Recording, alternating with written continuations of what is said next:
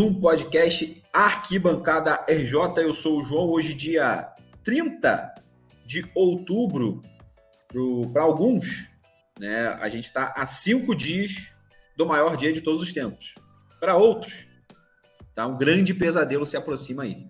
Não vou dizer, né, não, não faço referência a nenhum dia. Vamos ver. Né, quem, quem pegou, pegou. Quem pescou, pescou. Dito isso, Episódio 121 do nosso podcast Arquibancada RJ, com bastante assunto, apesar de nem todo mundo ter jogado nesse final de semana. E ainda assim, tá? Já anunciando logo de cara, teremos episódio especial essa semana. Então, essa semana teremos o episódio 121 e o episódio 122 na mesma semana. Beleza? Por quê, João? Por que teremos episódio 122? Para falar, obviamente, para dar o devido valor à grande final da Libertadores que se aproxima dia 4 de, ou, dia 4 de novembro no Maracanã, no Rio de Janeiro, na nossa casa, com o representante carioca para estar tá lá, né, o Fluminense. Então a gente vai ter um episódio especial falando especificamente de Libertadores, de Boca Juniors, de bastante de Fluminense, assim como a gente já fez algumas semanas atrás falando de Fluminense na Libertadores, né, comparando os times de 2000, 2008 com o de 2023. Esse episódio a gente vai falar exclusivamente da final de como tá o coraçãozinho dos nossos queridos tricolores, que não, tá? Que não se ausentaram no dia de hoje, estão aqui. Então, para falar nesse episódio 121, lhe apresento, lhes apresento nossos queridos camaradas tricolores. Fala, Paulinho, tudo bom? Fala, amigos, fala, ouvintes. Ansiedade batendo no talo, no talo. É isso. Falta cinco dias para a glória eterna. Vamos falar um pouquinho disso aí. Além da Paulinha, o Guilherme. Fala, Guilherme.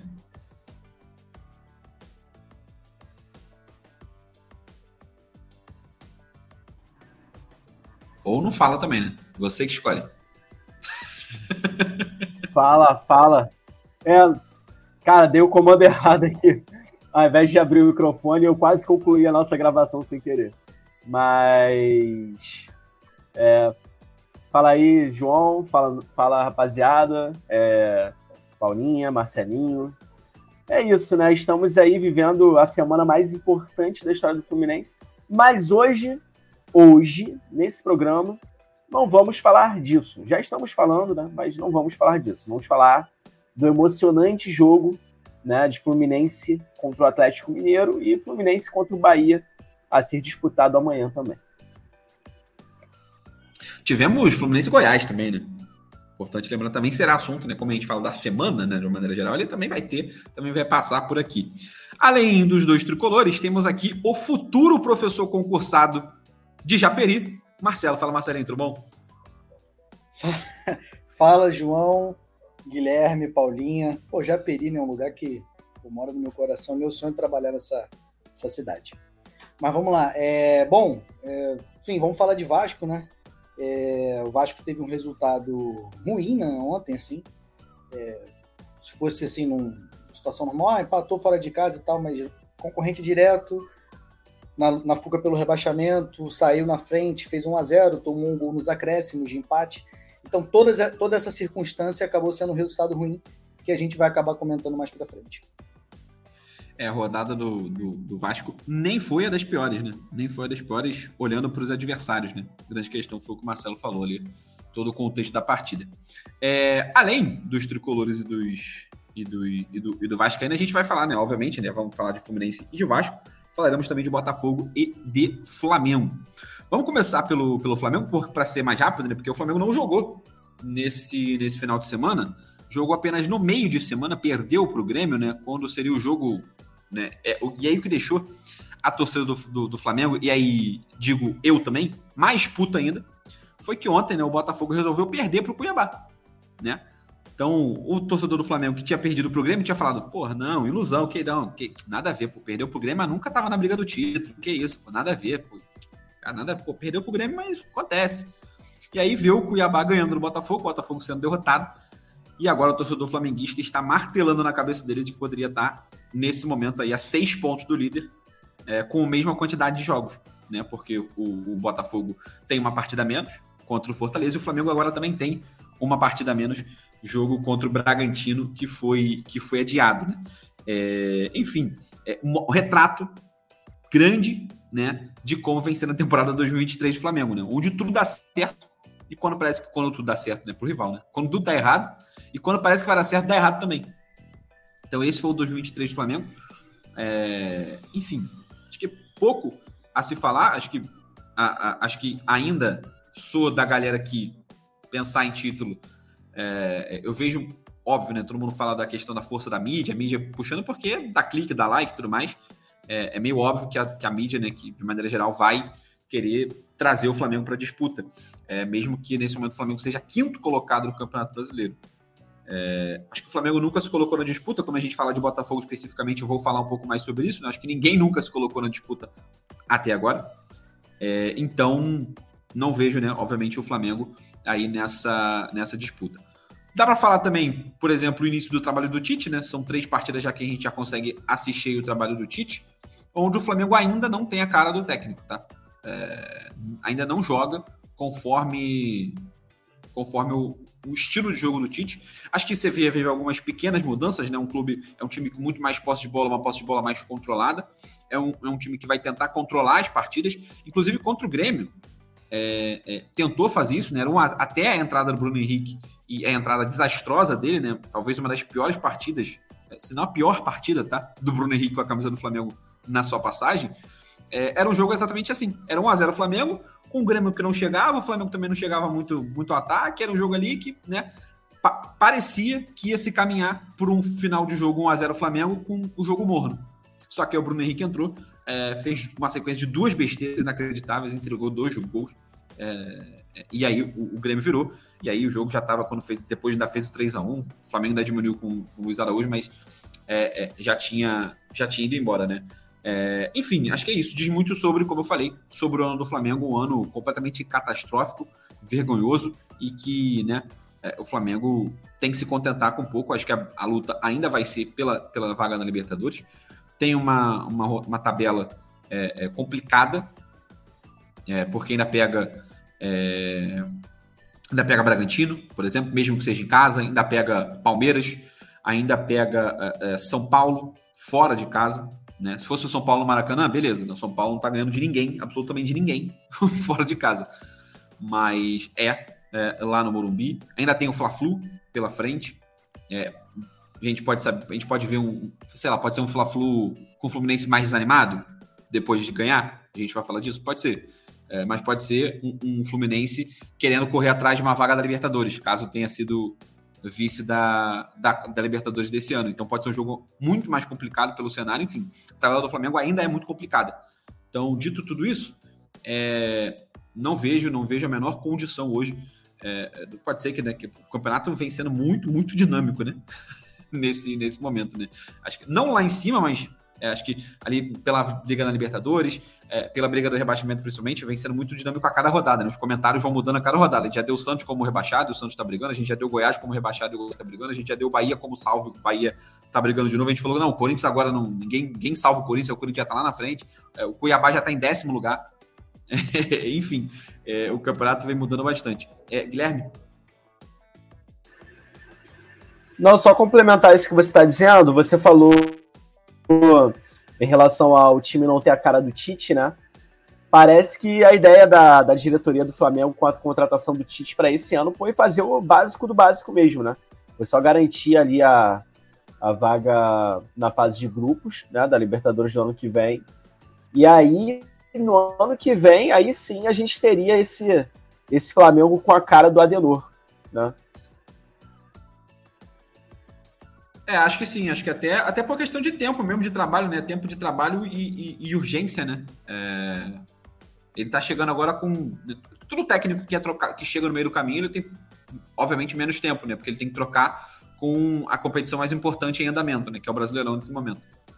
É, o técnico que chega no início do ano, ou que vira o ano com, com no comando de uma equipe, ele tem todo. É, mesmo que ele tenha o Campeonato Carioca para jogar no início do ano, a exigência é menor. A gente viu, por exemplo, o Luiz Castro, né, fazendo o Campeonato Carioca pífio e o início do Campeonato Brasileiro com o Botafogo maravilhoso, né? Então a gente tem um nível de exigência menor em, em campeonatos, né? Acho que ele foi, ele foi, é, ele veio para fazer uma, uma espécie de, de reformulação. Não sei se no elenco especificamente, né? Mas acho que na forma de jogar é, é, é do Flamengo.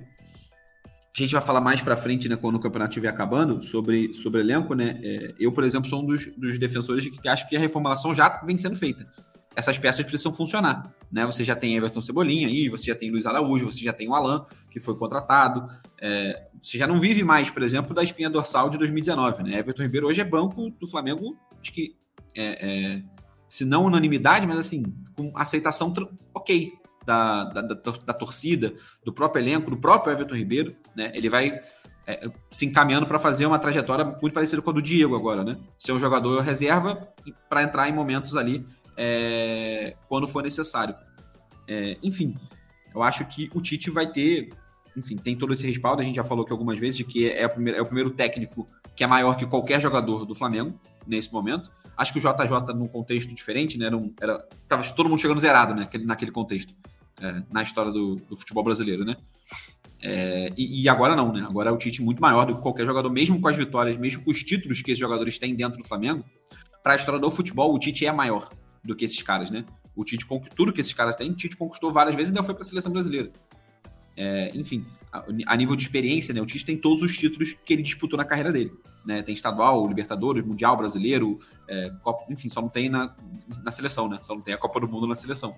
Mas de resto ele tem ele tem tudo. Então acho que passa muito por isso também. É, e é isso, cara. Acho que o Flamengo vai brigar aí pela vaga na Libertadores. Não vejo é, incomodando o, o, Botafogo. Pode ser que a gente volte daqui a, a, duas rodadas, daqui a. no final de semana que vem. O Flamengo ganha no meio de semana. É, e o Botafogo perde para o Palmeiras e esteja seis pontos. Todo mundo já fala, ó, seis pontos. Seis pontos e a mesma quantidade de jogos. Olha só, tá na nada, não sei o quê. Pode ser. Mas hoje não vejo isso, tá? Não vejo. Acho, enfim, acho que essa briga do Flamengo é pela Libertadores e uma briga que vai ser acirrada, né? O Flamengo hoje, por exemplo, está em quinto lugar. Hoje jogaria pré-Libertadores. Óbvio, tem um jogo a menos, e blá, blá, blá, tudo isso já acabei de falar. Mas hoje, nesse momento, jogaria pré-Libertadores. E, e para o Flamengo jogar uma pré-Libertadores já entrando com essa pressão de necessária em, em, janeiro ou início de fevereiro, né, um fracasso total, né, que seria mais um carimbo de um fracasso total da temporada 2023. Beleza?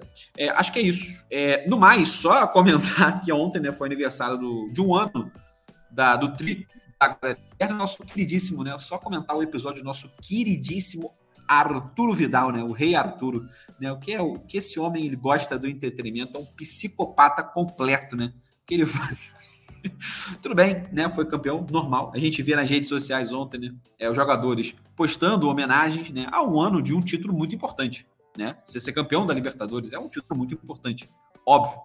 É, mas aí, o Vidal, eu não sei se ele esqueceu, eu não sei se ele. Né? Quer dizer, não sei não. Eu tenho as minhas dúvidas de que ele não faz a, a, a, Ele não se importa nem pouco com o fato de hoje ele ser jogador do Atlético Paranaense, exatamente o time que foi vice no ano passado. Ou seja, ele postou uma foto comemorando o vice-campeonato do atual clube dele, né? É, quando eu vi a postagem, eu vi logo no início, porque ainda sigo é, Arthur Vidal, é, já fui nos comentários e os comentários eu lhes convido a ir nos comentários. É um negócio muito engraçado a torcida do Atlético Paranaense, puta, muito puta, com, com o Arthur Vidal, chamando de velho gagá para baixo, tá? Velho gagá para baixo, para vocês terem uma ideia aí, né, do que, do que aconteceu nessa, nessa zona de comentários. Ah, imagino que os, os atleticanos tenham ficado bem felizes e estejam daqui para frente assim venham a ter um relacionamento bem amistoso, né, com, com o nosso querido Vidal. Ah, é possível, né? É, engraçado, eu até comentei isso no grupo ontem, né, de que se você for no Instagram do Vidal, você não sabe que ele joga no Atlético, pô. Você não sabe, irmão. Pô, tem mais de quatro meses a última foto dele com a camisa do Atlético. Na bio não tem nada. Pô, nos destaques, o último clube que ele tem destaque é o Flamengo. Meu irmão, ele odeia jogar no Atlético Paranaense, a grande verdade. a grande verdade é essa, pô. Assim como eu, que é eu odeio a cidade de Curitiba. É um relacionamento no sigilo.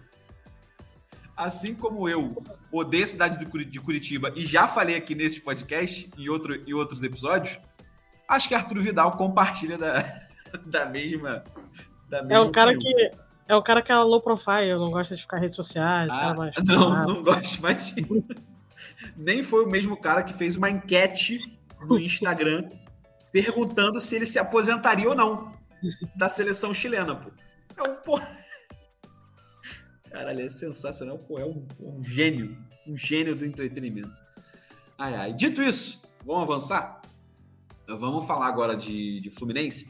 Brevemente, né? Como a gente, como o Guilherme falou lá na introdução, a gente vai falar mais de Fluminense, mais de Libertadores, mais especificamente desse grande jogo que vai acontecer uh, no sábado, no episódio 122 do nosso podcast, que deve ao ar na terça ou na quarta. Ainda não prometo, mas deve ao ar na terça ou na própria quarta-feira. A gente vai falar mais de Fluminense e de Boca Juniors especificamente. É, mas, Paulinho, a gente vai vem comentando aqui um pouco sobre essa tática, sobre esse momento que o Fluminense vem vivendo, de que, olhando cada vez mais para a Libertadores, a Libertadores sendo, entre aspas, tá? A grande, sal, a grande tábua de salvação da temporada. É óbvio que na é salvação, né? A gente sabe que se ganhar a Libertadores, a temporada foi maravilhosa, inesquecível, vai ficar na história, é, ainda mais por ser a primeira, não, não tem essa né, de ser salvação. Mas, é, alguns tricolores já vem falando isso, a gente, a gente, mesmo aqui já vem comentando sobre isso, né? De que o Fluminense, cada vez mais, a cada rodada que passa de Campeonato Brasileiro, o all-in de Fernando Diniz fica, fica cada vez mais claro, né? É, fala um pouco desse movimento que o Fluminense fez, acabou escolhendo, né? Nesse, nessa temporada de ser um all-in. Ganhou a Libertadores no, no sábado, temporada histórica. Perdeu a Libertadores, é, pode ser uma temporada muito frustrante, no final das contas, porque corre o grande risco de ficar fora da Libertadores do ano que vem, por exemplo. Por isso eu acho fundamental a equipe do Fluminense entrar para ganhar o Bahia. Fundamental essa vitória contra o Bahia para o Fluminense seguir adiante no Campeonato Brasileiro. Não que eu tenha interesse nessa partida, tá? É mais pensando no futuro do Fluminense nessa competição. É importante. Importante o Campeonato Brasileiro. A gente vai entrar com ah, o time certeza, de certeza, de, certeza que os meninos do Sub-20 vão entrar ah, ligados. Vão entrar ligadaços no, no, jogo de, no jogo contra o Bahia amanhã. Por mim, colocava o Lolo e o Gancinha amanhã para jogar, filho. Meti o filho do Marcelo também, jogava todo mundo amanhã. É, pra mim é nesse naipe. Mas acho que a gente, é, no início do ano, a gente realmente entrou focado e a gente sempre entrou com esse desejo e essa obsessão da Libertadores. E começamos fazendo um bom, bom brasileiro, ganhamos os primeiros jogos, não sei o que, aquela empolgação. Também estava com a empolgação das primeiras rodadas do, da Libertadores. Ganhamos Carioca, que também era um, um, um objetivo também. E a venda do, do André também, que ele até esses dias comentou sobre isso, sobre a ida para ele pro Liverpool que lá a gente sabia que ele seria titular absoluto, porque lá não tem volante, então ele já chegaria para jogar. E o menino da idade dele, promissor, e chegar numa liga importante como é a Premier League, é uma, uma puta chance, uma puta oportunidade. Ele falou que era uma chance recusável, o Fluminense bancou, o Mário bancou, falou: pô, a gente tem um projeto aqui, a gente quer que você fique até o final do ano, e o Diniz também pediu. É, falou da importância dele para ficar e do projeto da Libertadores, que é uma realização. Isso também foi passado pro Marcelo também, que chegou também para isso também, de falando de que desejo dele de, de jogar no time, no time de coração dele vencer a Libertadores é um sonho que ele quer realizar. E espero que realize no sábado. E eu acho que é, é, basicamente isso, né, cara? A gente, a gente vem sonhando com, com, com essa Libertadores de chegar numa final depois de 15 anos. O Fluminense, a gente teve mais as eliminações do ano passado, frustrantes também, a eliminação também na, na, na pré-Libertadores, no, nos, nos outros anos anteriores. A gente chega confiante, a gente chega feliz. É, realmente, a gente quer a Libertadores. É um sonho, o nosso desejo. Que a gente, durante algum tempo, a gente deixou de, de, de pensar nisso porque o Fluminense não chegava. O Fluminense não chegava. Então, já tinha esse problema da gente não chegar, dava desde 2003, 2013 sem disputar, e agora a gente já vem acho que três anos seguidos disputando, e agora a gente chegou com um time mais competitivo, pra, né, com, com o time que a gente conseguia falar, porra, dá pra gente chegar, dá pra gente ir longe. Realmente deu, a gente chegou agora, chegando numa final, e tirando toda a frustração, toda a frustração não, toda, toda a ansiedade e toda essa euforia que a gente tá pensando racionalmente, o Fluminense tem, tem chances de ganhar, tem chances de fazer uma boa partida, de ser a partida histórica que a gente, que a gente acredita que vai ser. A gente chega. Acho que a base de ter mantido a base do Fluminense do ano passado, que a gente até comentou nos primeiros episódios do podcast esse ano, de manter alguns jogadores e falar da importância de apresentar o projeto da Libertadores é o que fez a gente chegar até aqui agora. Eu acho que, que apesar de, de das, das, oscilações que a gente passou e tudo mais, manter o time, manter o Fernando Diniz e bancar é o que trouxe a gente agora. E tirando essas, de, essas derrotas no, no, no brasileiro, é, que a gente quer que ganhe, é óbvio, mas a gente não consegue só pensar no sábado acaba levando um pouquinho de peso pro sábado, mas eu acho que dá. Eu acho que dá. Eu acho que se fosse tivesse que abrir mão de campeonato, eu abriria a mão do brasileiro, né? Tentar disputar ele de uma forma não, não tão não tão mais engajada, pode se dizer assim, mas também não deixar o time também se, se relaxar e também ficar brigando lá embaixo. A gente está numa boa posição apesar de tudo, apesar da, da campanha horrorosa que a gente faz fora de casa, que a gente não consegue ganhar. Que eu nem lembro qual foi a última vez, não sei se acho que foi contra o Cruzeiro que a gente ganhou fora. O Gui deve, deve lembrar um pouco melhor. Se a gente não tivesse fazendo essa campanha tão horrorosa fora de casa, a gente estaria numa posição até melhor. Dentro de casa a gente tem sido imbatível, tem ganhado todos os jogos e tudo mais, então acho que é Paulinho, isso. se o Vasco não tivesse contratado o Barbieri, o Vasco era campeão brasileiro, Paulinho. Se é foda. é, foda. E eu ainda, ainda falei no início do ano que o Barbieri era um bom técnico, eu gostava dele que daria certo no, daria certo no Vasco. João é me alertou, João me alertou. Eu fui inocente, eu fui inocente. Tem que Não, mas eu, também, mas eu também fui também. Eu achei que ele faria um bom trabalho no, no, no Vasco. É, diante do que ele fez do, com o Bragantino. Eu achei que ele faria um bom trabalho no Vasco. Eu achei que o Vasco não brigaria lá embaixo esse ano, que o Vasco ficaria ali naquele meio de tabela e de repente até sonhar, sei lá, pegar uma pré-Libertadores, não sei que futebol é coisa de maluco. Só que não chegou, infelizmente não, não chegou, tá nessa situação aí. Mas é isso, futebol é isso, né, cara? Futebol é essa loucura. Não dá pra gente prever, não dá pra. A gente, os times fazem o planejamento, mas, é, mas não dá. O Fluminense realmente abriu mão assim, desse brasileiro. Eu acho que, que abriu mão, não. A gente não. Talvez não tenha ido com tão afinco, né? Pode-se dizer assim. Eu acho que nunca você vai querer abrir mão de, de um brasileiro que é extremamente importante também. Já faz um tempo que a gente, que a gente não ganha. Mas assim, é, pensando na Libertadores, é, é isso. A gente fez, fez o certo. É, só complementando é, essa questão do all-in no brasileiro, eu acho que é um all-in não planejado, tá? É um all-in que aconteceu por incompetência do Fluminense no, dentro do Brasileirão. Né? É uma campanha horrível fora de casa, como a Paulinha falou. É, a última vitória fora de casa, se não me engano, foi a contra o Cruzeiro mesmo. Né? E recentemente, né, alguns dois jogos é, dentro de casa que foram horrorosos, né? Pelo menos a primeira parte deles, né? O primeiro contra o Botafogo, né? Onde o Fluminense perde por 2 a 0 e o empate contra o Corinthians em 3 a 3 né? Onde o Fluminense faz um, um primeiro tempo vergonhoso e um segundo tempo heróico, quase, né? É... Então, assim, e, se a gente for voltar no tempo, né, a gente vai lembrar aí de outros jogos onde, onde o time poderia ter vencido ou poderia ter pelo menos empatado fora de casa e saiu com a derrota, ou então, é, enfim, saiu na frente, né, tinha a vitória nas mãos e deixou o time da casa empatar. Então, assim, o Fluminense deixou muitos pontos teoricamente fáceis pelo caminho, né?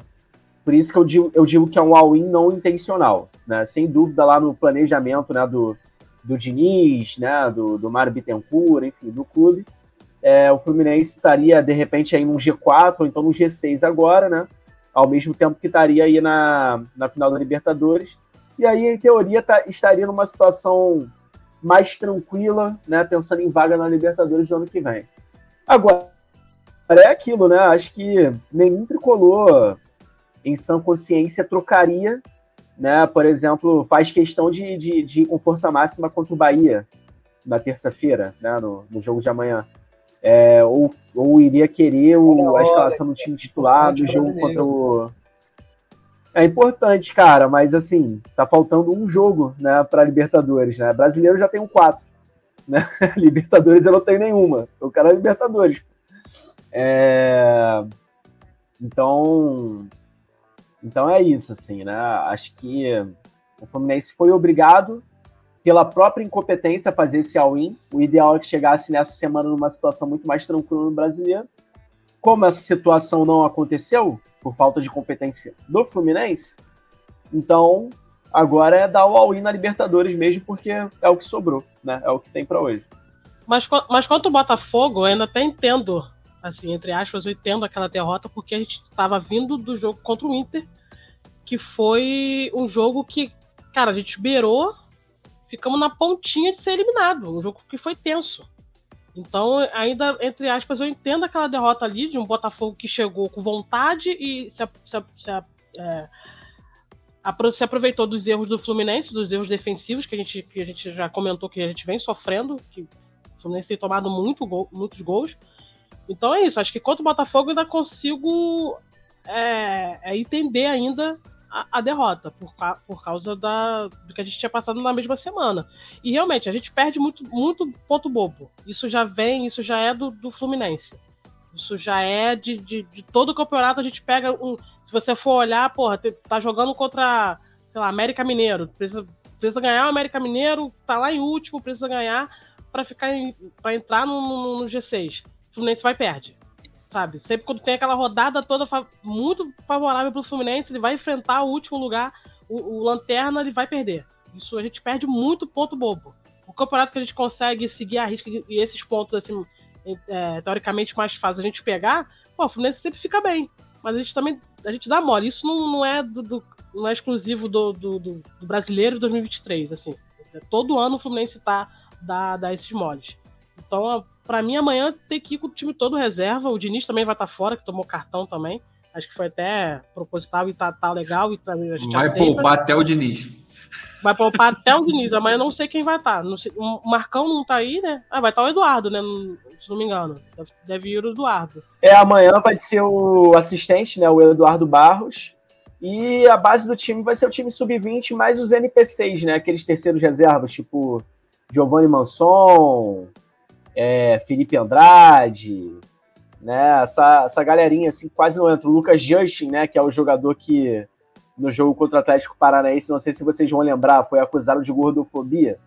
Quase foi preso porque chamou o torcedor do Atlético Paranaense de gordo do caralho, isso é uma parada dessa. Ele com a cara então... de choro, cara. Com a cara de choro, o policial segurando é. ele com aquele choro, tipo, porra, o que, que eu fiz, cara? É, é então, é essa rapaziada aí que vai jogar amanhã, né? Amanhã eu acho que nem o. Nem os reservas do tipo Lele, Johnny Gonzalez, acho que nem essa rapaziada vai entrar em campo amanhã, entendeu? Porque até isso vai ser poupado, né? Porque é isso, vai que você precisa deles durante o jogo, né? Então, por exemplo, John Kennedy. John Kennedy não vai jogar amanhã, entendeu? Vai ser preservado. Enfim, jogadores titulares e reservas imediatos, todos acertadamente, acertadamente poupados. É isso. É, a minha conexão aqui, galera que não tá vendo, foi, foi falhando. É, fiquei um pouco ausente por causa disso. Mas o que eu queria falar era, era, era, enfim, com base nisso que vocês acabaram, acabaram comentando, né? O Fluminense, acho que mesmo antes né, de, de, de ter feito a, a escolha do all-in, como o Guilherme pontou muito bem, que acabou sendo o all-in é, não intencional, já vinha perdendo muito ponto, né? É o que a Paulinha, aí complementando o que a Paulinha falou, por exemplo, o Fluminense perdeu para o Curitiba.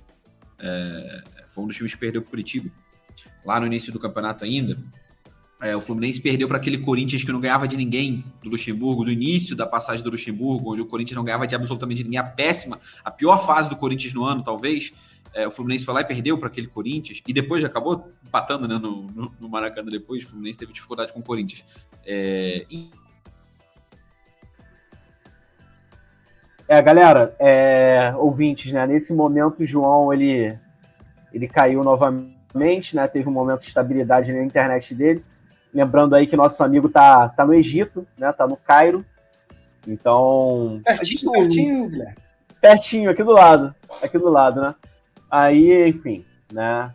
É, internet lá, a gente imagina que seja uma, uma situação não tão, não tão confortável assim. Mas, galera, vamos dar seguimento, né? O que o João ia falar é que o, o Fluminense, né? O que eu já falei, né? O Fluminense deixou muitos pontos, entre muitas aspas, né? É, teoricamente fáceis pelo caminho. É, e com isso acabou na, na obrigação de fazer esse all-in não intencional na Libertadores. Vamos, vamos encerrar a pauta Fluminense, até porque vamos ter um episódio especial sobre o Fluminense essa semana, né? Focado no Fluminense na final da Libertadores. Então não faz muito sentido a gente continuar falando sobre. É, João, acabei de dar encerra, encerramento aqui a, a pauta Fluminense. É, você quer falar de Botafogo ou vamos para Vasco primeiro? Não, vamos, vamos falar de Vasco primeiro. Vamos falar de Vasco primeiro, que a gente encerra com o Botafogo para seguir a ordem da, da rodada. Show de bola. É... Então vou deixar você e o Marcelinho tocarem aí. Tá. É, se eu não cair de novo durante a gravação, é... eu, continuo, eu continuo seguindo aqui. Mas, cara, falar do Vasco, né? É, Marcelinho falou da introdução, né? Da derrota. Da derrota, não, né? Do empate contra, contra o Goiás. É muito ruim pro Vasco, principalmente pro moral, né? O Vasco vem de duas derrotas pro Flamengo e pro Internacional. É, acabou que as rodadas, né, os rivais também não abriram tanto assim. Né, o Bahia acabou perdendo para o Palmeiras, o, o, Santos só empatou com, com o Corinthians. É, cara, eu, de você mesmo, assim, como que você vê o, é, o primeiro, eu te perguntei isso já no grupo, mas fala para a galera, como é que você viu, por exemplo, a escalação ontem, né, as mudanças, as, as várias mudanças do, do Ramon Dias, é, eu vi muita gente criticando essas mudanças, né? Vários jogadores, por exemplo, perdendo espaço, o Paí virando banco, o Peck virando banco, é, o Robson voltando à lateral direita do, do Vasco, enfim. Comenta essas mudanças do time é, e, e, da partida em si é, de ontem. Bom, João, primeiramente, né, assim, é, para falar das mudanças, né, que o, que o, que o Ramon que o Ramon escolheu, assim, eu entendi, como eu comentei com você no grupo ontem, assim, acabou a partida, você me perguntou, eu falei assim, cara, eu entendi o que ele quis fazer. Ele, eu tava, no, eu tava em São Januário, no jogo contra o Internacional, e assim, foi bizarro, porque o Internacional, em alguns momentos da partida, especialmente no primeiro tempo, e depois, assim, o Vasco teve jogador a menos e tal, colocou o Vasco na roda, assim, tocava a bola, e o Vasco totalmente sem compacta, compactação, perdido na marcação, sem, sem combatividade mesmo, assim, sabe, sem sem conseguir fazer uma pressão de um time de Série A, um time grande e tal. Isso eu acho que me assustou, e eu reparei isso lá em São Januário, e deve ter assustado o Ramon, que eu imagino que ele não deva, não deva ter treinado assim. Então ele optou por mudar né, a, o, o time e colocar um time mais físico. Até aí tudo bem. Só que tem escolhas como, por exemplo, Robson Bambu, que, cara, não fazem o menor sentido. Se você já tá com o Léo pela esquerda, né, de você já tem o Medel e o Maicon, você já tem três zagueiros ali na sua última linha defensiva. Para que você ter o Robson Bambu?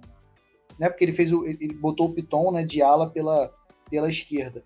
Para que ele colocar o Robson Bambu se você já tem se você já tem Maicon, Medel e Léo Pelete dando uma sustentação?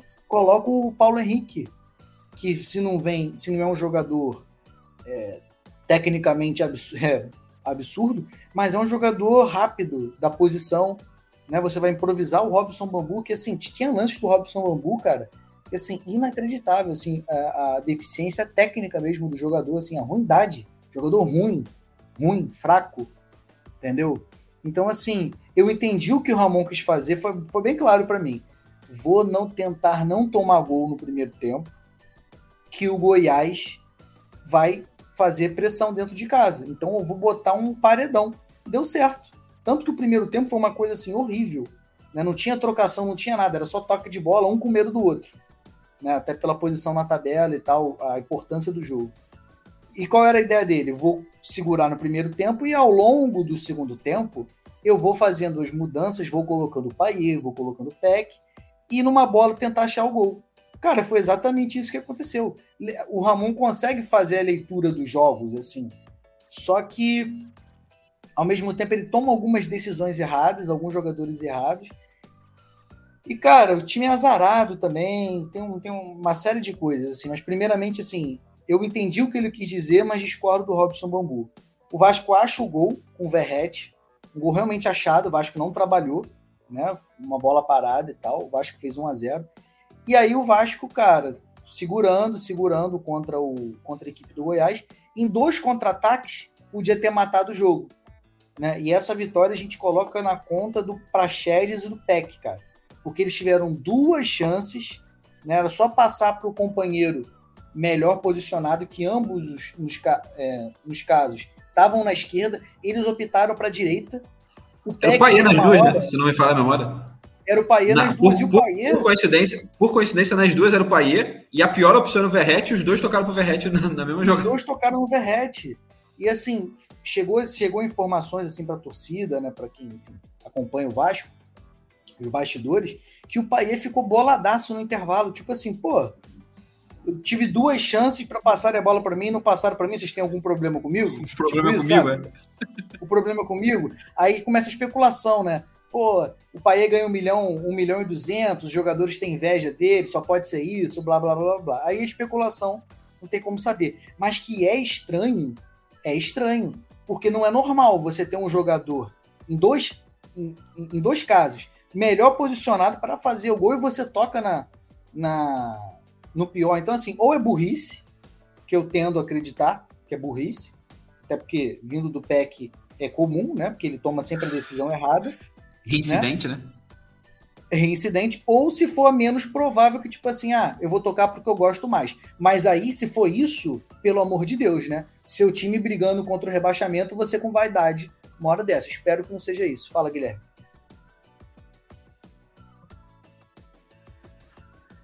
Não, só falar que de, ontem, depois do jogo, eu, eu vi a, uma reação do Casé, né? O Casemiro, e ele, e ele falando assim: ele não quis falar o nome do PEC, né? Mas ele falou: pô, vocês sabem de que eu tô falando. Eu espero, ele falando, eu espero que tenha sido de propósito.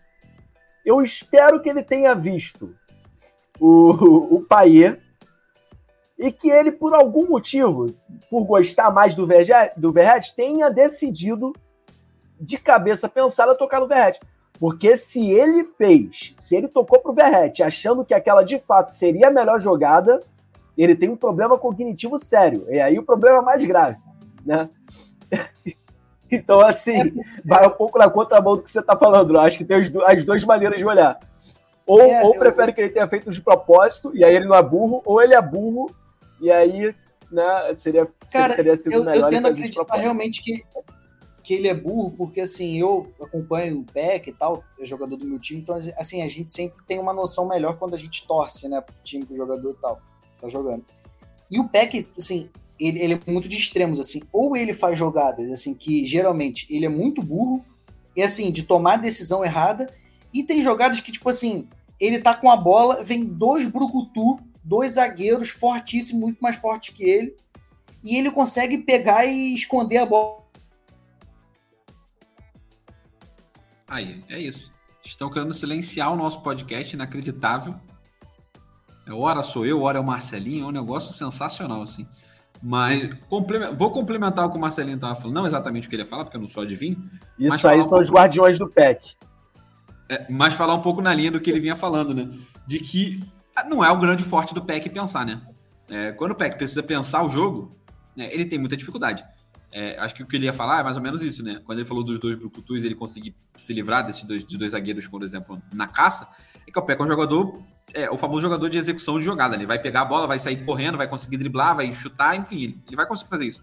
Mas na hora que ele tem que tomar a decisão de, cara, qual é a melhor decisão para a jogada depois que eu não tiver mais a bola, qual é a melhor decisão de eu tomar aqui? Ele não sabe. Ele sabe jogar com a bola ali. Só que no, no campo de futebol com 22 cabeças, você não joga com a bola o tempo todo né? Em alguns momentos você joga mais sem a bola do que com a bola. É, enfim, acho que o grande. Espero que isso não seja um sinal, né? Eu caí. É, não, é, não eu já caí também. Eu já caí também, amigo, hoje, então tá, tá, tá tranquilo. Graças tá tranquilo. a Deus. O Mas o que eu tava falando, é, é, é Marcelo, fala para você concluir o seu pensamento, né? É, que a, a, grande, a grande lance do PEC não é pensar, né? Falei um pouco sobre isso, né? O PEC ele consegue driblar, executar chute de fora e tudo mais, mas né, pensar a jogada, armar a jogada não é muito bem a cara do, nosso eu, eu, Gabriel Peck. O que eu estava falando quando a internet aqui, enfim, deu, deu ruim, é que assim, tem lances que ele, se você olha assim, caraca, tem dois zagueiros, dois contra um, ele vai pegar a bola, pá, pá, pá, consegue driblar o, os dois zagueiros numa situação que ele está em clara desvantagem, porque ele, ele, não é, ele não é muito rápido, assim, não é um. Não é um Keno, por exemplo, do Fluminense. Mas ele é até, de certa forma, ele é até veloz e ele, ele tem uma certa habilidade, ele é até habilidoso, ele consegue fazer boas jogadas. O que a torcida mais fica chateada, tipo assim, pô, você tem potencial, o São Paulo demonstrou interesse em você, clubes da França mostraram interesse em você. Por que mostrou interesse? Porque você tem alguma coisa de bom. E isso ele tem de bom. Mas agora, a tomada de decisão dele é uma coisa assim impressionante. Cara, é, é, é assim, é, era muito óbvio é tocar pro Paier. O, o Verrete já. O Verrete já no segundo tempo, é, enfim, cansado, pesado, lento, mal posicionado, ele vai dar um passe pro, pro Verrete. Então, assim, é, na conta. Não, não, veio, não veio a vitória ontem na conta mesmo assim do Prachedes e do Peck, porque o Ramon fez a estratégia, pode criticar, pode, mas era uma estratégia, estava dando certo. E para finalizar o jogo, assim, o Matheus Babi acaba subindo, né? O, eu acho que o Ramon errou ter tirado o Michael, só se o Michael sentiu, né? É a única explicação assim que daria para entender. Porque... Pareceu, né? Teve até uma, uma, uma, confusão ali quando o Michael até ele dentro da Miguel, só que ele dá, ele dá, perto da. Eu acho que ele deve ter sentido alguma coisa, que ele dá o Miguel ali perto da linha, acaba gerando uma confusãozinha e tal. É, mas nessa situação, assim, Michael fica, pelo amor de Deus, porque assim, o Michael não só ele é muito importante no jogo aéreo defensivo, como foi no ofensivo, porque a cabeçada pro gol do Verrete é dele. Tem o escanteio, ele cabeceia a bola pro Verrete fazer o gol. É, não então, só pela é importância. Assim, não só pela importância dele, né? Mas é porque do outro lado tinha o Matheus Babi, que, que, é, né, que tem 7 metros de altura. Então você pelo menos tem o cara da, da, estatura e não, e não faz um medel né, do tamanho de um pincher Sim, marcar e, o, no caso, o Matheus Babi. E no, caso, e no caso, o gol do Matheus Babi foi em cima do Zé Vitor, que também é pequeno. Que também, é um assim, o Medel é baixinho. E que ainda, e que ainda virou de costa, mas tudo bem. É, e assim, o, lance, a, né? na marcação, assim, o Babi vem correndo, assim, fazendo um facão assim rápido, assim, o cara sabe se posicionar, sabe fazer gol de cabeça. E o Zé Vitor, assim, nem tenta atrapalhar, tipo assim, eu não sou tão alto igual esse cara, mas eu vou, eu vou na bola, eu vou tentar dividir. Eu vou fingir para a torcida que eu fiz o um movimento de tirar. Não, ele fica assim, é, esperando. Sabe? O Zé Vitor até tem uma boa saída de bola e tal, da base do Vasco. Mas é impressionante, cara. Assim, não, não dava para ter tirado o Michael. Ah, Michael, fica mais 15 minutos, cara, dá um jeito, aguenta. Eu cravo aqui, cara. Se o Michael tivesse naquele lance, o Babi não faria o gol. Não faria o gol. Então, assim, tiveram erros pontuais assim que custaram nossa vitória. O Verrete também perdeu a cabeça, deu aquela cotovelada, foi expulso. Eu acho que o time vai sentir. Ali, ali eu achei mais azar mesmo. É. Enfim. Aí, pô, logo na sequência, o, o, o Vasco toma o gol, né? O Léo Jardim até comenta no final da partida, pô, eu acho que o, eu acho que o time sentiu e tal, porque foi logo na sequência o gol, né? É, e, e, acontece, às vezes você, toma, você tem um jogador importante, o cara que fez o gol expulso, você sente psicologicamente, porque as pessoas acham que jogador de futebol é máquina. Não, ele tem que estar concentrado na partida dos 90 minutos. Isso não existe. Em algum momento da partida, seja por qualquer situação que aconteça, o cara dá uma desligada. Claro, não pode ser o tempo todo, mas em algum momento o cara, sei lá, aconteceu alguma coisa, o juiz fez uma, alguma coisa que irritou o adversário, aí o jogador perde a cabeça. Isso faz parte, desconcentra. Isso é desconcentração do jogo, mas acontece. Então, assim, é, não era para ser. Agora, assim, é, eu acho que o Vasco ainda está super vivo, não pelo Vasco, mas pelo, pela pontuação, pelos adversários que também têm dificuldade. Eu acho que a nossa briga com Goiás e com Santos, realmente, é até assim, eu, eu acho até que o Goiás vai ser rebaixado, tá? Eu acho até que o Goiás vai cair mesmo, assim, esse cai. E agora acho que a briga vai ser entre Vasco e Santos, os dois grandes. Um cai. Ah, o Bahia está na briga nessa linha aí, um grande cai. Sim, é, sim, mas o Bahia se ganhar do Fluminense, mas se o Bahia ganhar do Fluminense na terça, amanhã, que é o mais provável, porque o Fluminense vai com sub-20, o Bahia dá uma, dá uma moral boa e dá uma descolada, entendeu? É. Mesmo que, não seja uma super descolada igual o Cuiabá deu, entendeu? Mas se Eu perder, embola tudo, né? Mas se perder amanhã, embola tudo ali, né? Não, se, não, se o Bahia perder amanhã pro Fluminense sub-20, o Bahia é seríssimo candidato a cair. Seríssimo. Vai embolar legal. É. Ô, ô, Marcelinho, deixa eu te perguntar. É, o Red não joga o próximo jogo. Você acha, você acha o que o Ramon vai, pode fazer para tentar para tentar suprir o que o time não sinta, né? Porque, como você falou, o fator psicológico é muito importante. E não contar com ele agora num jogo é, é, é bem complicado. Você acha que o que, o que o Ramon pode fazer ali para tentar o time entrar mais, mais seguro no, no próximo jogo? Sebastião Ferreira vem aí. Cara, eu, eu tinha dado a ideia em um dos grupos que eu faço parte de no próximo jogo, no lugar do Verret, colocar o Alex Teixeira centralizado, porque até o Alex Teixeira fez o gol contra o Internacional, então um jogador experiente. Eu centralizaria o Alex Teixeira, né? A gente, lembrando que a gente tem a volta do Paulinho, que não vinha jogando bem, mas é um jogador importante, então ele pode voltar a fazer a trinca, né, que ele vinha fazendo, né? Ser Gabriel, Paulinho e Praxedes, e aí você coloca, sei lá, o, o Rossi não volta, né? Mas sei lá, coloca o Peck, porque o Vasco precisa ganhar um jogo coloca o Peck, coloca o Paier e o próprio Alex Teixeira centralizado. Mas eu acho que ele vai centralizar o Sebastião Ferreira. Mas, cara, o futebol é improvável, entendeu? Futebol, vai que o Sebastião Ferreira desencanta. É uma possibilidade. É, vai, vai pegar um Cuiabá a contratação dele. É, vai pegar um Cuiabá embalado, né? Depois de ganhar do, do líder do campeonato. É, mas se, mas se bem que o Cuiabá tem feito partidas ruins, sabe? O Cuiabá não jogou tão bem assim contra o Botafogo, né? o Cuiabá, na minha opinião, fez uma retranca do caramba e achou um gol. Méritos, claro, é uma estratégia, não estou tirando mérito, não. Mas assim, em casa, você disse muito bem, não joga esse futebol todo, tem dificuldade. As vitórias do Cuiabá geralmente são fora de casa. Então acho que dá para o Vasco fazer uma retrancazinha lá e também conseguir um resultado. Né? Porque lembrando que o Cuiabá esperou o Botafogo. Né? Em casa, o Cuiabá vai ter que propor o jogo e o Vasco vai ficar confortável na forma com que gosta de jogar. Então, assim, eu acho que essa partida é crucial. Ah, mas você já tinha falado que era crucial contra o Goiás. Sim, mas o Goiás já foi. É porque é isso Se mesmo. Se o né? Vasco. É, é, exatamente. Se o Vasco ganhar do Cuiabá, e não, e, e, detalhe, por quê? Porque a partida na semana que vem contra o Cruzeiro foi adiada. O Vasco ganhando do Cuiabá, ele vai com moral para o clássico contra o Botafogo a partida do Cruzeiro foi adiada. Vai ter uma semana para se preparar para pegar o América Mineiro em São Januário. Então o Vasco pode voltar a fazer igual fez nas rodadas. Há quatro rodadas atrás, três, sei lá, três vitórias seguidas. Seria vencer Cuiabá, Botafogo em casa, que é possível. Por que não? O Vasco venceu o iguala, clássico, é clássico, clássico iguala aos desiguais. É super possível ganhar o Botafogo. É muito Sim, o Botafogo não tá jogando esse futebol. O Botafogo não tá jogando esse futebol todo, tanto que perdeu pro Cuiabá, né? E, e o jogo é em São Januário. E o Vasco depois pega o América Mineiro. Então, eu acho que o que vai dizer o Vasco pro campeonato é essa partida contra o Cuiabá. Venceu o Cuiabá, vai com moral pro clássico. Ganhou o clássico, aí eu acho que o Vasco não cai. Porque depois vem o América Mineiro em casa, tem tudo para ganhar. E aí se faz três vitórias seguidas, eu, porra, vou pra galera. Mas é, é aguardar. O jogo contra o Cuiabá vai dizer.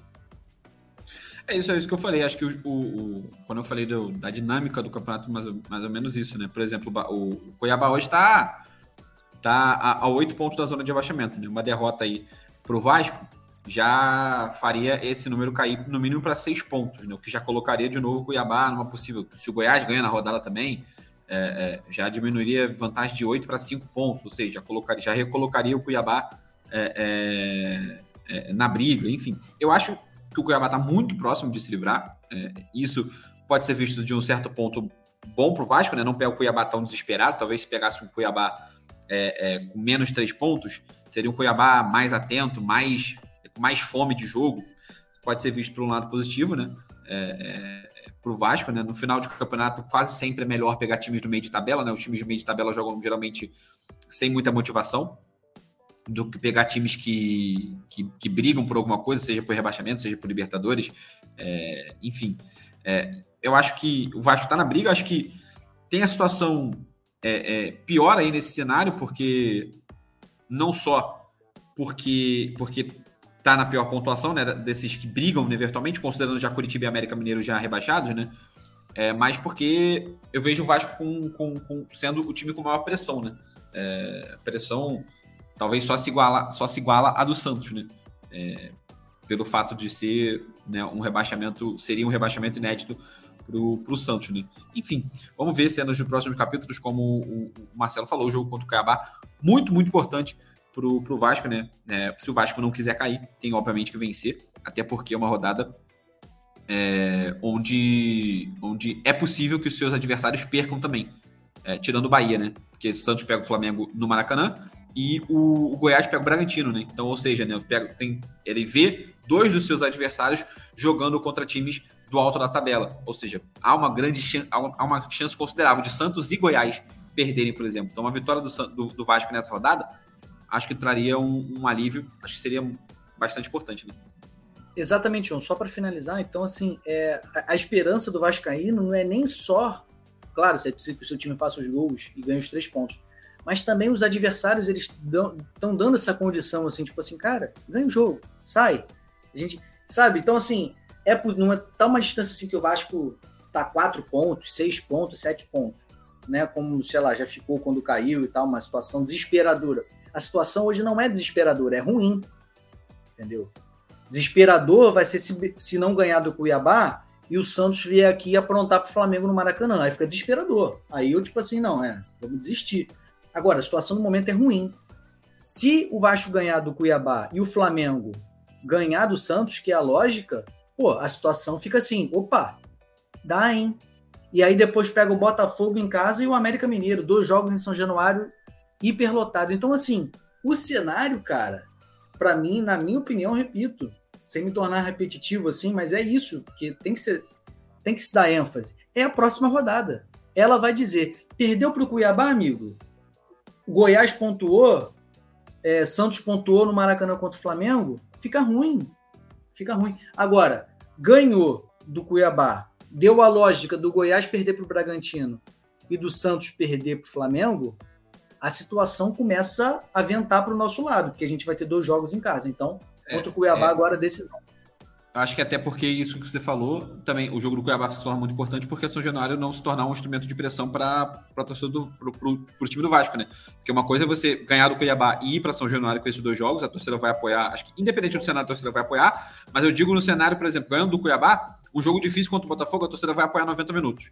É, numa derrota para o Cuiabá, e um jogo ruim contra o Botafogo, a torcida pode no meio do caminho falar, porra, tá de sacanagem esse cara, esse time, esse time. E aí tu, surge vai e tudo mais, protesto, enfim. É o que pode acontecer, Verdade. a gente sabe que acontece. É natural, né? É, o, acho que a, o jogo contra o Cuiabá define muito também como vai ser o comportamento do, da torcida nesse, nesses dois jogos nessa sequência é, em, em São Januário. É, vamos avançar? A gente já está chegando aí 52 minutos aqui de, de, programa. Vamos finalizar falando de Botafogo. É, lembrando vocês de novo, tá, galera que chegou até aqui, que amanhã, mais uma vez, a gente vai gravar o episódio. Não sei se ele vai, vai, vai ao ar amanhã, na própria terça-feira, que a gente vai estar gravando, ou na quarta-feira, mas ele irá ao ar o episódio 122, especial de Libertadores do Fluminense. Então, se você tem um amigo tricolor, se você quer ouvir sobre, sobre futebol, sobre a final da Libertadores, né? É um assunto que às vezes de opinião de, de interesse geral, não só necessariamente dos clubes que estão envolvidos. A gente vai falar especificamente de, dessa final amanhã no episódio 122, falando de Fluminense e de Boca Juniors. Para a gente ir, ir, para a reta final do nosso podcast, vamos falar de, de Botafogo. Né? O Botafogo perdeu mais uma vez em casa. É, o desempenho em casa é recente, ele preocupa é, o torcedor, o torcedor alvinegro. É, a gente teve nas últimas partidas em casa é, o Botafogo acabou perdendo essa essa pro, pro Cuiabá. Teve um empate com o Atlético Paranaense, né, o jogo do, do apagão. A gente teve, antes do Atlético Paranaense, é, o jogo em casa, a partida contra o Goiás. E antes do jogo do Goiás, a gente teve é, a partida contra, contra o Flamengo. Né? Se não me falha a memória, só essa, essa é a sequência de quatro jogos do Botafogo em casa. Então, Flamengo, derrota. Goiás, empate. Atlético Paranaense, empate. Cuiabá, derrota. É, cara, é um cenário muito, muito difícil, né? muito estranho do Botafogo, né? Porque é um ano é que parece tranquilo, mas ao mesmo tempo não é, porque o Botafogo é, é, teve a tranquilidade, mas ao mesmo tempo um cenário muito conturbado. Por exemplo, o Botafogo vai para o seu, é o, é o seu quarto técnico na temporada. Né? Você imaginar que o líder do Campeonato Brasileiro, o líder isolado do Campeonato Brasileiro, que é líder desde a terceira rodada, da quarta rodada isoladamente, é, ele está indo para o seu quarto técnico, é um cenário muito, muito confuso, muito conturbado, né? É, é o famoso só acontece com o Botafogo. É, a gente já teve Luiz Castro, Caçapa, é, Bruno Lage e agora o, o, o, Lúcio Flávio. Enfim, acho que o Botafogo é um time hoje, um time sem identidade. A, a, grande verdade é essa. Desde a saída do, do, do Luiz Castro, o Caçapa até conseguiu manter um pouco mais, né? Mas acho que desde a saída do Luiz Castro, dá para dizer assim, é um time sem identidade. É um time que continuou vencendo, é, com, com o Caçapa, inclusive, foram quatro jogos, quatro vitórias. O iníciozinho do Bruno Lage vai ser muito conturbado, depois volta a vencer de novo com, com o Lúcio Flávio, mas teve vitórias com o próprio Bruno Lage, né? O próprio Bruno Lage não foi 100% de derrotas. Mas é um time sem identidade, é um time que perdeu essa identidade. É, eu ainda acho que não será o suficiente para uma, um, uma perda de título. Mas é, é, vira sintomático quando a cada semana a gente vem discutir aqui se o Botafogo está perdendo a mão do campeonato ou não né? É, em algum momento, eu acho que hoje, hoje, tá? É óbvio que o Botafogo tem seus méritos porque fez o primeiro turno brilhante, o melhor primeiro turno da história dos pontos corridos, com 20, com 20 times. Mas hoje, é... acho que o cenário é de muito mais confiança pela incompetência dos rivais, né? O que é uma coisa que a gente sempre vem batendo na tecla de que o Botafogo, mesmo triunfo, foi ameaçado não só pelo bom desempenho do Botafogo, mas pela incompetência de Palmeiras, que vem fazendo um campeonato muito abaixo. A gente sabe que o Palmeiras vem fazendo um campeonato muito abaixo. A gente sabe que o Atlético Mineiro, eh, os favoritos do início do campeonato, vem fazendo um campeonato muito abaixo do que o Flamengo vem fazendo um campeonato muito abaixo. Então acho que hoje a grande confiança no título do Botafogo é muito mais confiando na incompetência dos rivais do que puramente, ainda mais por um recorte recente. Né? O Botafogo vem jogando mal e o desempenho recente em casa, quatro partidas, dois pontos. Né? É, ela é no mínimo, um sinal amarelo bem, daquele amarelo bem forte. É, eu acho que o Botafogo ele ainda não está ameaçado no campeonato. Por que eu digo ainda? Né, o próximo jogo é contra o Palmeiras. Aqui no, aqui no Engenhão, né, aqui no Newton Santos. Se acontecer uma tragédia e o Palmeiras vencer, o Palmeiras vai ficar apenas três pontos do Botafogo é o Botafogo com um jogo a menos, beleza.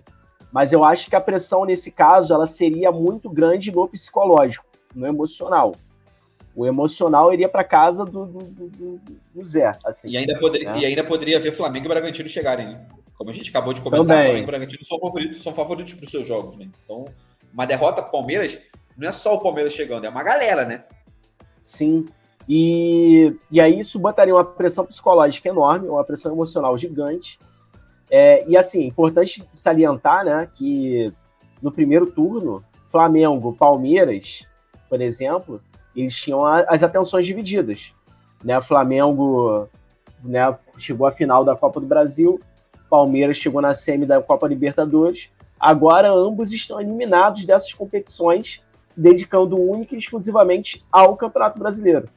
Né? Então a gente sabe, por exemplo, que o Palmeiras está numa temporada abaixo, que o Flamengo se tornou. O Flamengo está parecendo até obra de igreja, né? Tá em eterna construção, né? É, nunca está pronto. É... Mas. Mas assim. Se o Botafogo tem que. O, o, o jogo da. Se o Fluminense vai jogar uma final de Libertadores no sábado, né?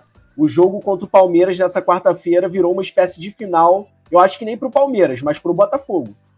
É a final pro Botafogo, entendeu?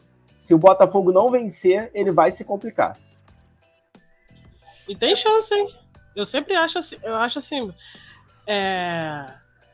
A gente está comentando agora o fato de outro time che poder chegar ali, cara. É bizarro, vai ser a maior paçocada da história. Porque do primeiro. E essa pressão é muito grande, né? Pois é, uma pressão sem necessidade pro jogo de quarta-feira agora que acho que se fosse, se tivesse ganhado algumas partidas, o jogo de quarta-feira agora seria para assim, praticamente carimbar a, a, o brasileiro pro Botafogo. E vai chegar agora outro cenário que o Botafogo vai chegar agora. E como é que fica a, o psicológico do, do, do, time? Porque tem isso. Como é que vai, vai, ficar o psicológico? O Lúcio Flávio falou na entrevista, na, na coletiva, que só, só depende da gente para ganhar o título. Mas como é que fica? Só depende da gente. E, e, e, se você olhar as estatísticas do jogo contra o Cuiabá, parece que foi que, que, que o Botafogo ganhou, que foi uma goleada. E foi uma sequência que é o que o João falou. O time tá sem uma identidade. A gente não consegue enxergar a característica do Botafogo. Qual é o, o, o desenho do Botafogo? Qual é a característica desse time do Botafogo? A gente não consegue ver. E aí tem chegado nesses jogos é, com essa sequência de, de, de, de de bola na área, de, sabe, de jogadas que, que assim, jogadas aleatórias. É, por exemplo, ontem foram 32 chutes, mas se não me falha a memória, eu não tô, não tô lendo a estatística agora, eu tô puxando de cabeça, né? É, o Botafogo não chegou a 10 finalizações ao gol, tá? É, se não, acho que foram 7 ou 9, não, não vou lembrar agora de cabeça, mas não chegou a 10, isso eu tenho certeza. De 32 chutes, de 32 tentativas, você, né? Aí você tem um, um aproveitamento aí de menor do que um terço, né? É, fazendo a matemática aqui de geógrafo, né? É, menos do que um terço. Então, que é um aproveitamento muito baixo né, de finalização. É você tentar, eu não tô nem falando de virar gol, tô falando de você não acertar o, o alvo, né? Enfim, é, eu acho que o Botafogo nem foi uma das piores partidas, tá? Recentemente, acho que o Botafogo já jogou pior no Campeonato Brasileiro. É, inclusive em jogos que, que é, mais atrás, por exemplo, o empate contra o Cruzeiro lá atrás, acho que foi uma partida que o Botafogo jogou pior. É, o empate contra o Santos, é, é, empate não, o Botafogo virou aquele jogo né, contra o Santos. É, enfim, mas o que, o que assusta muito o torcedor do, do Botafogo, acho que não é nem o psicológico, Paulinho. Você falou, acho que o time até, até o momento não deu sinais, é, ainda não deu sinais de abalo psicológico, tá? De, de parecer entregue, de, de nossa, de estar tá sentindo a pressão, ainda não parece, tá? É, o time do Botafogo parece ainda muito ciente, muito é, é, é, muita certeza do que tem que fazer, e, enfim, e de que saber que hoje é o favorito para ganhar o Campeonato Brasileiro. Parece isso. A grande questão é o que eu falo da identidade é que, por exemplo, é, e aí vem algumas das reclamações da torcida do Botafogo, né? De que é, até que ponto o Lúcio Flávio ele tem qualidade, capacidade, autonomia, é, porque a gente sabe que quem escolheu essa comissão técnica foram os jogadores. Né? Os jogadores chegaram, ligaram para o Texas e falaram: Texas, Bruno Lage não dá. E aí vem o Lúcio Flávio, e aí o João Carlos é escolhido pelo vestiário do Botafogo para ser auxiliar né? Até que ponto ele vai, por exemplo, bancar o Eduardo, que vem jogando mal o segundo turno inteiro?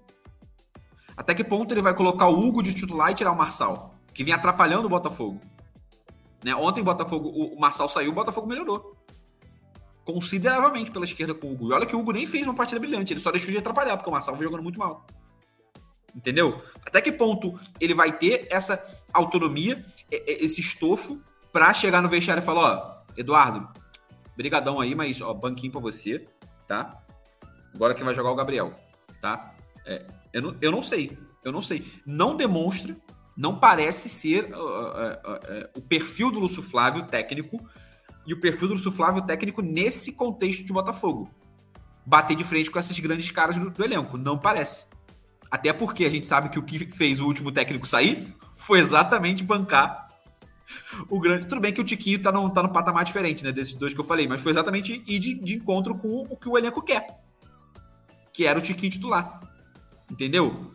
O Flávio vai olhar e falar: pô, não vou bancar os caras, não, tá maluco. O cara acabou de sair, eu vou manter aqui, ó, porque se ganhar. Porque e o Lúcio Flávio ele tá num grande. Ao contrário do Bruno Lage, né? O Bruno Lage ele só tinha a perder. O Lúcio Flávio seria terrível pro torcedor botafoguense, tá? Mas todo mundo sabe que o Lúcio Flávio tá pra tapar buraco.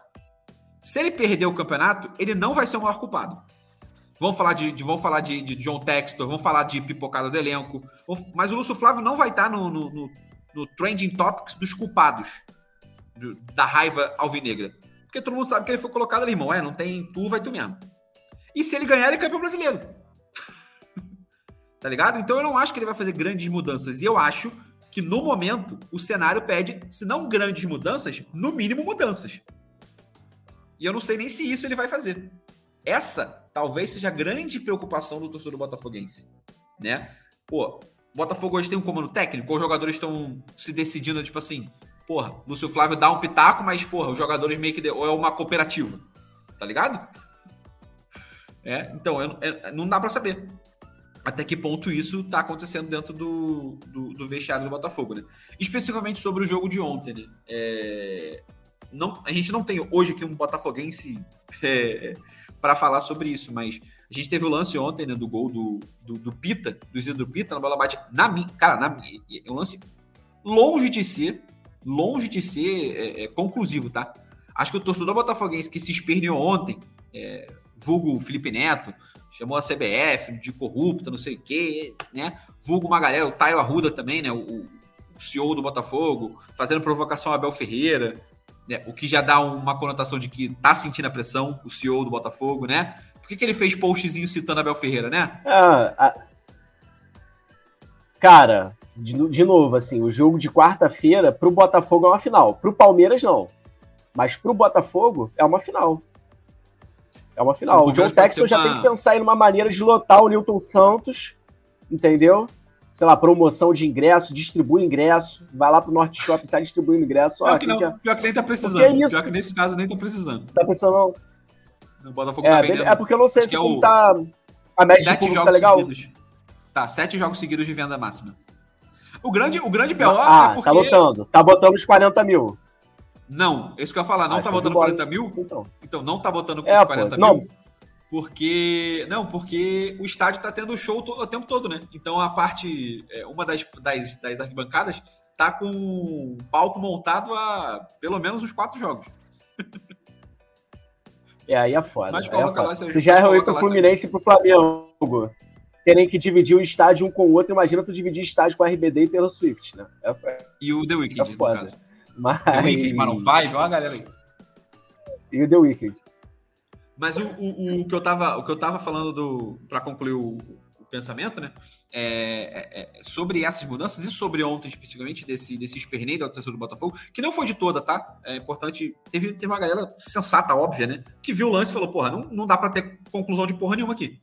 Né? A bola rápida pra caceta, nossa. Aí, aí, a única crítica que você pode fazer à CBF é que a câmera é uma merda. Que a gente já fez aqui algumas vezes. Né? A gente já falou que a câmera do VAR da CBF é uma merda quando a gente vai ver o da Champions League, o da Copa do Mundo, o bagulho, porra, o impedimento é automático. É bonequinho, caralho, é porra, bagulho de maluco. Em 30 segundos você decide. Imagem 4K. Exatamente, a câmera é 4K. Né? Enfim, acho que isso você pode criticar. Mas do lance em si, cara, eu, por exemplo, eu acho que não bateu na mão dele. Né? Eu expliquei no, no, no grupo, eu falei, cara, se bate na mão, a bola dá uma amortecida é natural, pô, é uma, é uma parte mais mole da, do, do, corpo, é, é, mais dobrada, sei lá, a bola ia dar Quando a bola bate numa parte dura do seu corpo, que é o peito, ela explode. E foi exatamente o que aconteceu. A bola bate no peito do cara, explode e vai rápida pra caceta. Tanto que ele, porra, dá a vida pra chegar na bola ainda, e o de plástico do lado dele ainda dá a vida pra chegar na bola. A bola não sai devagar do, do, do peito do, do peito do pita, né? Ela sai muito rápida. Então, para isso, por isso, para mim, bate é, mas eu vi um monte de gente falando que, que, que, que acha que a bola bate na mão. Né? Para mim, ela muda de rotação porque ela bate no peito do cara. E ela muda de rotação. Ela vem do pé do pé do, do pé do, do, do PR e uma rotação, bate no peito do cara, muda de rotação e vai para frente. Guilherme. Irmão, não adianta. A gente só vai saber o que aconteceu nesse lance daqui a uns 10 anos. Tá ligado? Tipo, onde foi parar a Pita, né? Essa, essas, esse, essas. Onde está Isidro Pita? Essas manchetes. Assim, alvinegro. É, essas manchetes que voltam e me aparecem. Na, é, janeiro, que não tem jogo. O cara aquela que gente... postura perder, tô brincando, galera. Aquela, é. Aquelas reportagens de janeiro, de Aí, dezembro pré-carioca. Aí o Pita vai estar em Búzios, já aposentado. Nada. É, tô, tô, falando, tô montando assim daqui a 10, 15 anos, entendeu? Onde está Pita, o homem que quase tirou o sonho do Botafoguense? Né? Aí tá o Pita lá em Búzios, né? comprou uma casa em Búzios, já aposentado. Daí ele dá entrevista, é, a bola pegou na minha mão mesmo, galera. o juiz não viu. Essa, é aí que a gente vai saber a grande do... verdade essa saída do, do Perry também é, é complicada, né? Saída estranha ali, cara. Que ah, Achei que ele deu do azar, cara. Achei que ele deu azar. Porra, sei lá, mano. Ele, dá, ele tem, uma, é tem porque... umas loucuras de vez em quando, sei lá, mas é porque, é porque, cara, Paulinha, a grande decisão que ele tem que tomar ali é saber se ele ia sair ou não, certo? A partir do momento que ele resolveu sair, o que, que ele, o goleiro, quando sai, ele tem que fazer? Chega antes do atacante. Ele chegou antes do atacante, pô. Ele deu um azar fudido. Ele deu muito azar. Que a bola, porque a bola ainda podia bater no Pita e ir para outra direção. A bola bateu no Pita e foi exatamente na direção do gol. Assim, e o zagueiro conseguiu acompanhar também. Acompanhou ele, o, o, o, Pita até o final também. Só que na hora de. É, de... O de Plácido daí foi tratorado, né? O é, Pita é muito foi, maior do que ele. É. Quando, quando o de Plácido foi jogar no corpo com o Pita, o Pita pô, levou ele a bola, o de Plácido. É. Então, foi uma jogada louca com. o de plástico ali, meu irmão. Ficou, de plástico ali ficou vendidinho. Quando ele foi jogar no corpo, o Pita duas é. vezes o tamanho dele. tá maluco. Tô... Tanto que você revê o lance, entra a bola de plástico, pita, vai a porra toda, todo mundo. Leva todo mundo pra dentro do gol, cara. É bizarro. Uma lance de azar. É. É isso. É, é, Botafogo aí, muito. Acho que essa rodada do Campeonato Brasileiro, tirando o Fluminense, tá todo mundo aí é, com grandes expectativas, né? É, Botafogo, Flamengo, Vasco, todo mundo com bastante atenção no Campeonato Brasileiro. Óbvio, Fluminense, por motivos óbvios, não, não vai estar com tanta atenção, mas repetindo mais uma vez, não me cansando em ser repetitivo, porque eu quero trazer você aqui, a nossa audiência queridíssima, episódio amanhã especial. Gravaremos amanhã, será lançado na terça ou na quarta sobre a final da Libertadores. Fluminense Boca Juniors, dia 4 de novembro. Dito isso, vamos embora. Antes da gente sair, é, alguns recadinhos, tá? Alguns recadinhos. Primeiro, é, há um ano atrás a gente fez um episódio especial de Maradona, é, é de aniversário dele. É, hoje seria aniversário, há 63 anos nasceu Maradona. Então fica aí registrado como grande, como grande ídolo meu, é, um dos grandes ídolos de futebol, é, aniversário do queridíssimo Maradona. É, além disso, hoje teve, mais uma vez, aí falando disso, né? Mais uma vez, como o Maradona foi para o céu e realmente ele resolveu abençoar a Argentina, né? É, no aniversário dele, o Messi ganhando a bola de ouro, né? mais uma vez, o Messi sendo, sendo eleito melhor do mundo pela oitava vez é, é, da sua história. A discussão entre Cristiano Ronaldo e Messi acabou, né, gente? Faz tempo, né? Não existe mais. Acabou, é acabou no dia 15. Ah, acabou no ano dia passado. 13. Acabou dia ano passado, né? Dia 12 ou 13 de novembro, quando o Messi fez assim, ó, na taça da Copa. Não, eu tô falando assim, em tom irônico, né? Porque, tipo assim, o Messi é muito superior, né? Pelo amor de Deus. Já, já foi-se embora. É, além disso, né, no, no feminino, a, a Bomati foi eleita a melhor do mundo. É, até comentei com você, Paulinha, de que o top 3, achei, achei o top 3, e infelizmente a gente tem muito isso, tá? No feminino, né? Geralmente, é, é, eleições femininas têm sempre alguma bizarrice, né? Sempre fica um pouco dessa margem de até que ponto é, esses comitês é, avaliam e assistem de fato né, o, o, futebol feminino. A gente teve, por exemplo, a, a Rapinoe já ficando no, no, no, top 11 da FIFA, é, sem sequer ter jogado a temporada, né? há, há, tempos atrás.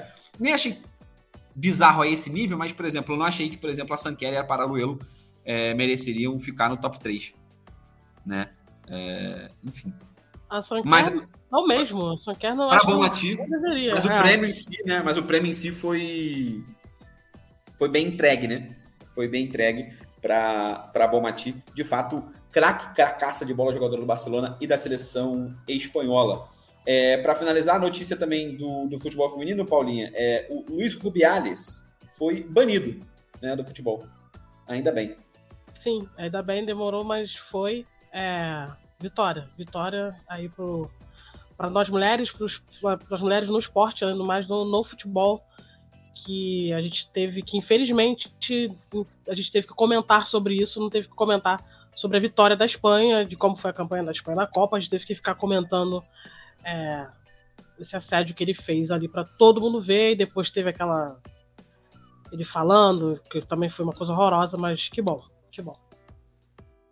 É isso. É, para quem não lembra, Luiz Rubiales é aquele assediador que beijou a Hermoso é, camisa atacante da seleção espanhola no, no, dia da final da Copa do Mundo, quando estava recebendo a premiação lá, ele dá um beijo na boca dela, é, sem consentimento, obviamente, ainda bem agora banido do, do mundo do futebol por pelo menos é, é dois anos e deve ficar para sempre, porque não deve voltar mais para o futebol. É, e, e, Paulinho, eu ia comentar com você, se comentou agora, né? Eu até hoje agradeço muito a nossa ideia de ter gravado o pós-jogo sem assistir nada. A gente acabou a final, a gente foi gravar logo em seguida, porque a gente conseguiu fazer o podcast. É, nosso podcast sobre a final é falando sobre a final. Porque a gente não viu esse, essa, essa cena, né? Ainda bem, a gente não viu essa cena ao vivo.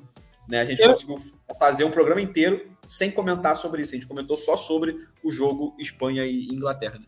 Eu ainda tava com a TV ligada enquanto a gente estava gravando no, no início. Só que depois acabei desligando, porque a gente come, começou a comentar. A gente começou a comentar e tudo mais, então eu acabei desligando, então não vi. E mesmo também se tivesse com a televisão ligada, não ia prestar atenção, né? Porque sempre, às vezes, a gente tá gravando, às vezes tá passando algum jogo, deixa ela ligada aqui. Mas é, ainda bem a gente só falou do que realmente importou a Copa, que foi o futebol e da Espanha campeã, e também falando da, da seleção brasileira, da, de como. Falando do da, de como foi é, com mais investimento e tudo mais. E, então foi um episódio muito legal que está aqui, que quem não escutou pode escutar. A gente falou um pouco da, da Copa Feminina, comentamos o que aconteceu na premiação. É isso. É, e para finalizar, falando do Vinícius Júnior. Né? Vinícius Júnior, sexto melhor, foi eleito hoje sexto melhor jogador do mundo e também ganhou o prêmio Sócrates, né? Por conta das iniciativas do seu instituto, o Instituto Vinícius Júnior, pela luta do, do Vinícius Júnior é, contra o racismo na, na Espanha. É, e fica um vai tomar no cu Valência, tá? Porque o Valência, de novo, fazendo merda. Valência foi, né? O, o caso do Vinícius foi passado, né? Que ele sofreu racismo com a torcida do Valência. O Valência. É, que já oficialmente já botou a culpa no Vinícius e agora, mais uma vez, é, soltou uma nota puta com a FIFA. Nossa, nós, Valência, não queremos nossa imagem atrelada ao racismo. É, talvez seja importante o Valência pensar, se não cometer racismo, talvez a sua imagem não seja atrelada ao, racismo. Fica aí essa ideia pro, pro Valência. É, quem sabe, né? Quem sabe, se você não tiver torcedores racistas, talvez sua imagem não seja atrelada a, ao racismo. Agora sim, agora já passamos por tudo que tinha para passar. Vamos lá. É, Marcelinho, dê o seu tchau para a rapaziada aí. Valeu, João. Sendo bem breve, né? Um abraço também a Paulinha, Guilherme, aos ouvintes. É isso. É... A situação do Vasco segue difícil, mas como eu disse, já abordei aqui, ainda há esperança. É, vamos, vamos esperar a próxima rodada e vamos torcer, vamos seguir torcendo para o Vasco pegar uma boa sequência de vitórias e sair dessa situação. Valeu, um abraço a todos e saudações vascaínas. É, Guilherme,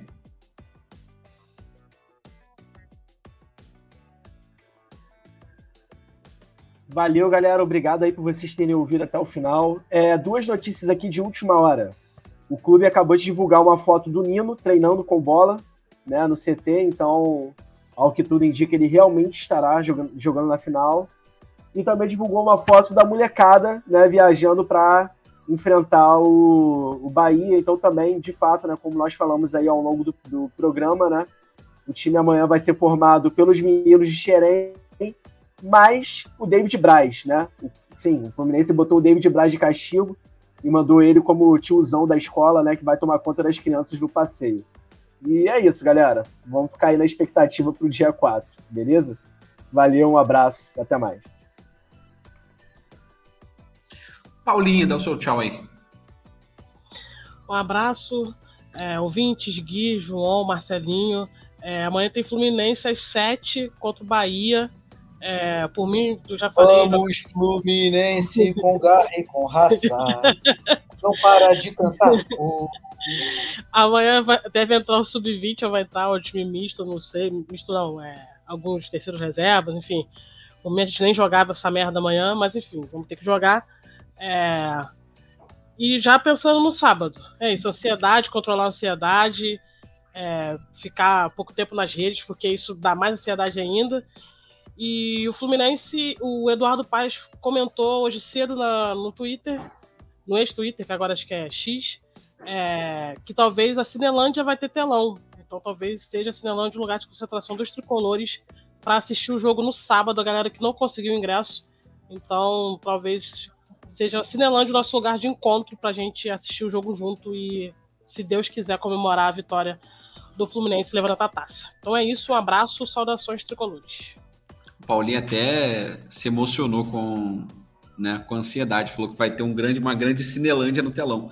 Né? Eu não sei como é que vai ser isso aí, mas, mas só para ficar registrado, vai ter um telão na Cinelândia. Tá? É Caso isso, alguém você... fique esperando por encontrar um filmezinho ali, no, né, passando Vocês um entendem, né? Quem, quem, quem, algum tricolor que acha que achará Marcelinho pela, Cine, pela Cinelândia, se engana, meu amigo. Estarei com o Mário Bittencourt, meu camarada. Mário ah, Bittencourt no é. camarote. No camarote 15. Gente, no camarote 15. Então, se quiserem tirar uma foto comigo, com o Mário Bittencourt, entendeu? Vamos estar tá lá, rodeado, a família tricolor, todos juntos. Camarote 15, hein? Já tô dando bisu. Tomando a Mistral acha... e comendo flu, hambúrguer. É, e, quem, e quem acha que o, que o Marcelinho vai na onda do Mário Bittencourt, que o Mário que vai pagar, não. Que o salário de concursado da Prefeitura de Japeri já o garante como pagante do camarote 15 do Maracanã nessa final de Libertadores. Rapaziada, vamos nessa, tá? Valeu, Paulinha. Valeu, Marcelinho. Valeu, Guilherme. Tamo junto. Valeu, ouvinte, você que chegou até aqui. Um abraço, é nóis. Até a próxima e tchau.